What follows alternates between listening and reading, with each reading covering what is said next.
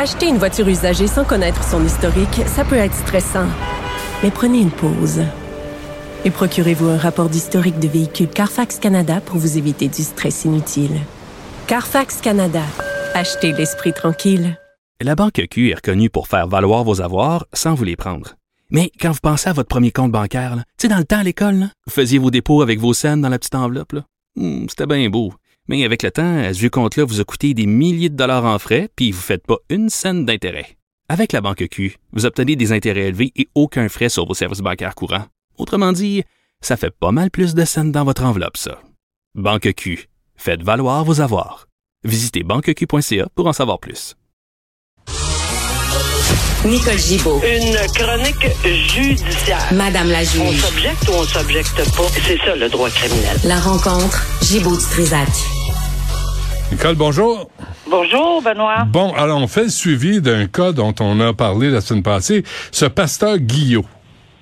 Ben, lui a été condamné exactement. Alors, pour remettre euh, un peu l'histoire, là, c'est que ce pasteur a été condamné la semaine dernière, à, ça c'est au criminel, à huit ans d'incarcération pour un, un ensemble de sévisme sur, de sévices sur, sur plusieurs victimes, là, euh, des jeunes, euh, dans le cadre de, de l'éducation qu'ils devaient leur faire parce que, bon, c'est un, un pasteur baptiste et puis que, bon, c'était comme ça que la religion enseignait qu'il fallait euh, donner des châtiments corporels et il y a même des parents apparemment qui avaient accepté. Bon, alors, il- effectivement, il y a eu huit ans de prison parce que le tribunal a décidé que c'était de la torture, des voies de fait, des voies de fait de lésion, des séquestrations, des abus épouvantables, de la torture.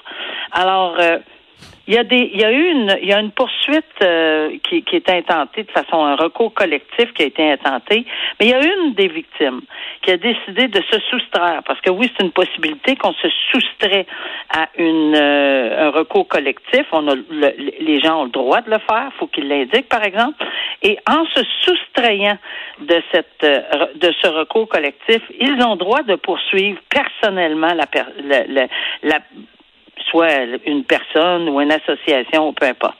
Alors, c'est ce que une des victimes a fait ici. Je me souviens quand c'était retiré, euh, j'ai pensé qu'évidemment c'était dans le but de, de prendre une action et une poursuite personnelle. Euh, c'est sûr que c'est pas le même véhicule. hein. Le, le recours collectif, ben il n'y a pas beaucoup de frais entre guillemets euh, qui sont payés. Ben enfin, je dis pas beaucoup. Euh, je m'avancerai pas jusque là, là, mais c'est certainement pas les mêmes coûts qu'une poursuite euh, engagée par quelqu'un personnellement contre un, un ensemble de personnes ou de euh, d'institutions parce qu'il y a des frais là, c'est sûr là. Ouais. C'est une personne avec son avocat. Bon, alors lui pour des raisons qui lui appartiennent, a décidé euh, de prendre cette poursuite-là. Et il poursuit le pasteur Guillaume euh, pour 5,4 millions parce que lui, là, il est à vie. Euh, il, est- il il est absolument incapable de fonctionner, Ouais. endommagé euh, psychologiquement, physiquement. Euh, il, il poursuit un ensemble. Ce qui est intéressant, c'est qu'il poursuit beaucoup, beaucoup de gens là-dedans, dont un, un dénommé Josh Senokoi. Je ne sais pas comment le prononcer. Ah, c'est une belle tentative. Bon, euh, merci. Alors, c'est euh, c'est évidemment lui, c'est une des victimes euh, de, de- du pasteur, c'est- lui. Mais il a il a poursuivi, mais c'est lui qui poursuit. Puis les autres qui a poursuivi, c'est l'Église, l'Association d'églises baptistes évangélistes du Québec, le Séminaire baptiste évangéliste du Québec, les églises baptistes de Victoriaville, euh, Chauveau, euh, de, l'Est du Québec. Mais il réclame aussi à un dénommé, puis c'est là que j'ai fait l'erreur, là, c'est à un dénommé Gary Ezo. Euh, parce que ce monsieur aurait prôné euh, à, à l'Église baptiste, là, il a semé là, le fait que oui, il fallait effectivement euh, bon, battre des enfants ou enfin euh, châtier des enfants de façon corporelle, là, très, très sévèrement. Et il poursuit. On verra ce que ça va donner parce qu'évidemment, les poursuites civiles, on s'est toujours basé sur la faute, le dommage et le lien de causalité. Mais il a poursuivi également euh, la fille et le bras droit du pasteur, Isabelle Guillaume, ainsi que Daniel Jacques, qui n'ont euh, qui ont pas dénoncé ces abus-là pendant que ça se passait.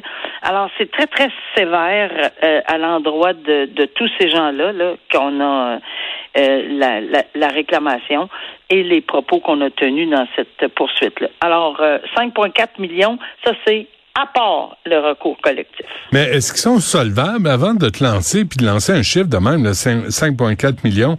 faut quand même que les gens soient solvables? J'ai envie de te dire que quand on poursuit, ça c'est une vieille rengaine, quand on poursuit un ensemble comme ça, on risque d'être capable de frapper un dans le si on me permet l'expression, mais c'est parce que, tu sais, il va probablement avoir quelqu'un là-dedans, en quelque part, qui est solvable. Puis si on demande évidemment que ça soit solidaire, parce qu'il s'agit de mauvais traitements, puis de d'actes criminels possiblement, et de complicité, ben c'est fort possible qu'on en frappe un là, euh, qui, qui, qui serait solvable là-dedans. Mais c'est vrai, tu as raison, parce que souvent j'ai vu des jugements où on a les clients disaient mais qu'est-ce que je fais avec, puis pour des raisons X, malheureusement, ils étaient venus voir trop tard. Mm-hmm. Il fallait l'encadrer sur le mur pendant longtemps parce qu'il n'y avait rien à faire. Euh, deux jeunes accusés, Nicole, d'avoir euh, kidnappé et battu le fils d'un juge. Ça, c'est bien spécial parce que D'abord, premièrement, puis c'est pas du tout, là, on va mettre les choses au clair, là, ce n'est pas du tout à cause des fonctions du juge. Ça ça, ça, ça n'a aucun lien avec ses, ses fonctions, puis c'est ce que faut, faut le souligner, là, parce que c'est c'est pas ça. Maintenant, ce qu'on fait, c'est dans un autre cadre, on n'a même pas le juge, on peut pas le, le, ou là, j'ai aucune idée. On peut pas non plus euh, savoir qui il s'agit, puis c'est pas c'est pas ça qui est qui, qui, est l'intérêt là-dedans. C'est qu'il y a eu une enquête sur euh, sur cautionnement euh, ou une enquête sur remise à liberté. Et j'ai trouvé que la, la juge qui a, qui a, entendu ce dossier-là a fait preuve de vraiment, euh, tu sais, d'une façon très euh, euh, peu orthodoxe euh, de, de, remettre en liberté. Peu orthodoxe, mais très bien. Là, je mm-hmm. je m'explique peut-être mal là-dessus là, mais elle, elle trouve des conditions qu'on voit rarement, mais très très rarement. Elle dit ok, je résume ça là. Oui, le principe, la remise en liberté. Oui, la présomption d'innocence. Oui, les accusations sont graves, etc. Mais Là, s'il s'agit de deux, deux jeunes, ben, là, vous allez vous trouver de l'emploi, mais ça fait partie des conditions. Vous allez vous chercher un job, c'est pas vrai qu'il n'y a pas de job.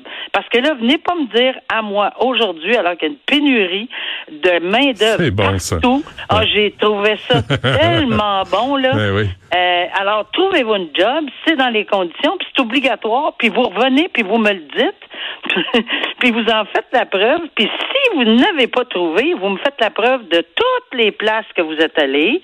Vous allez, euh, vous allez travailler, là. Vous allez aller travailler parce que le loisir, là, de, de rien faire, ben, c'est dans ce temps-là qu'on commet des crimes. Alors, mm. bravo. Moi, je trouve ça ingénieux de, de, de mettre ce genre de, de, de conditions-là, puis ça en prendrait plus de juges qui ont la facilité, la capacité d'y penser à ces choses-là. C'est une bien bonne idée. Va te trouver un job, tu vas moins faire de niaiseries. Ben, c'est exactement ça. Un grand concept. Euh, victime d'inceste aussi, euh, Nicole? Ouais, ça c'est une grande tristesse. Je sais que tu sais, on, on, sait qu'on parle pas de choses très très agréables, mais euh, oui, victime d'inceste euh, et, et, elle avait, euh, ça, ça a duré pendant un bout là. Il a fait vivre l'enfer cette personne-là. Euh, ben, son oncle, c'est son oncle en plus. Hmm. C'est Gaston Auger qui l'agressait sexuellement. Et euh, la couronne avait réclamé une peine sévère de 9 ans d'emprisonnement. Là.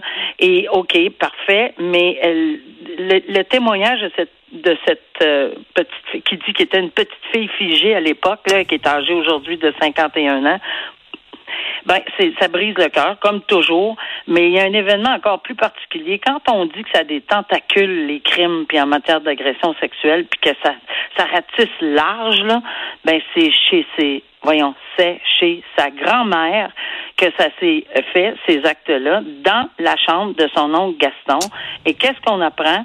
Sa grand-mère se serait tiré une balle dans la tête et s'est suicidée dans la chambre de Gaston. Alors, c'est une chambre d'horreur. Alors, tu sais, on, des fois, on dit, ben, tu sais, il y a l'accusé puis la victime. Non, il y a toutes les familles. Puis ici, ben, malheureusement, euh, on fait face à une situation très, très pénible à lire. Quand j'ai lu que ma grand-mère met s'est suicidée d'une balle dans la tête dans la chambre de Gaston, ben ça explique tout. Euh, ça explique comment le désarroi, là, parce qu'elle ne pouvait pas imaginer que ça arrivait là, dans cette chambre-là. Alors, et, ce Gaston, euh, ce Gaston Auger, Nicole, avait été euh, condamné pour viol collectif sur une adolescente. C'est vraiment une crapule. Absolument. Puis malheureusement, personne l'a cru. Puis je pense que c'est elle. La elle, ouais. elle l'a pas cru. Même les parents, tu sais, ils savaient. Là, c'est quelque chose qui était connu. Ce que tu dis là, là, c'était connu qu'il avait été qu'il avait été trouvé coupable. Ouais. Et même à ça. Euh, c'est carrément j'étais un enfant dans la gueule du loup là. Va coucher avec ton mononcle. Ben oui, va coucher avec ton mononcle. Ouais. Alors euh, le mononcle a eu les mains plus que baladeuses et puis euh, il a causé des dommages irréparables, dont un suicide, parce qu'on peut faire le lien là que c'est c'est c'est il y a sûrement une raison pour laquelle la grand-mère s'est tiré une balle dans cette chambre-là. Alors Ouais. voyons, sais, c'est c'est pas euh, c'est très très désolant de voir qu'on l'a carrément jeté dans la gueule du loup. Mais c'est tout le monde qui souffre, sauf lui. Ben, euh, Hein, c'est un peu pareil. ça. T'as un peu beaucoup raison. Ouais. Euh, un peu beaucoup raison. Bon, on espère qu'il va vivre avec des séquelles un peu de sa, détention. On sait pas combien parce que la décision n'est pas encore rendue, là, mais on va sûrement s'en reparler. Nicole Gibault, merci. À demain. Merci. À demain. Au revoir.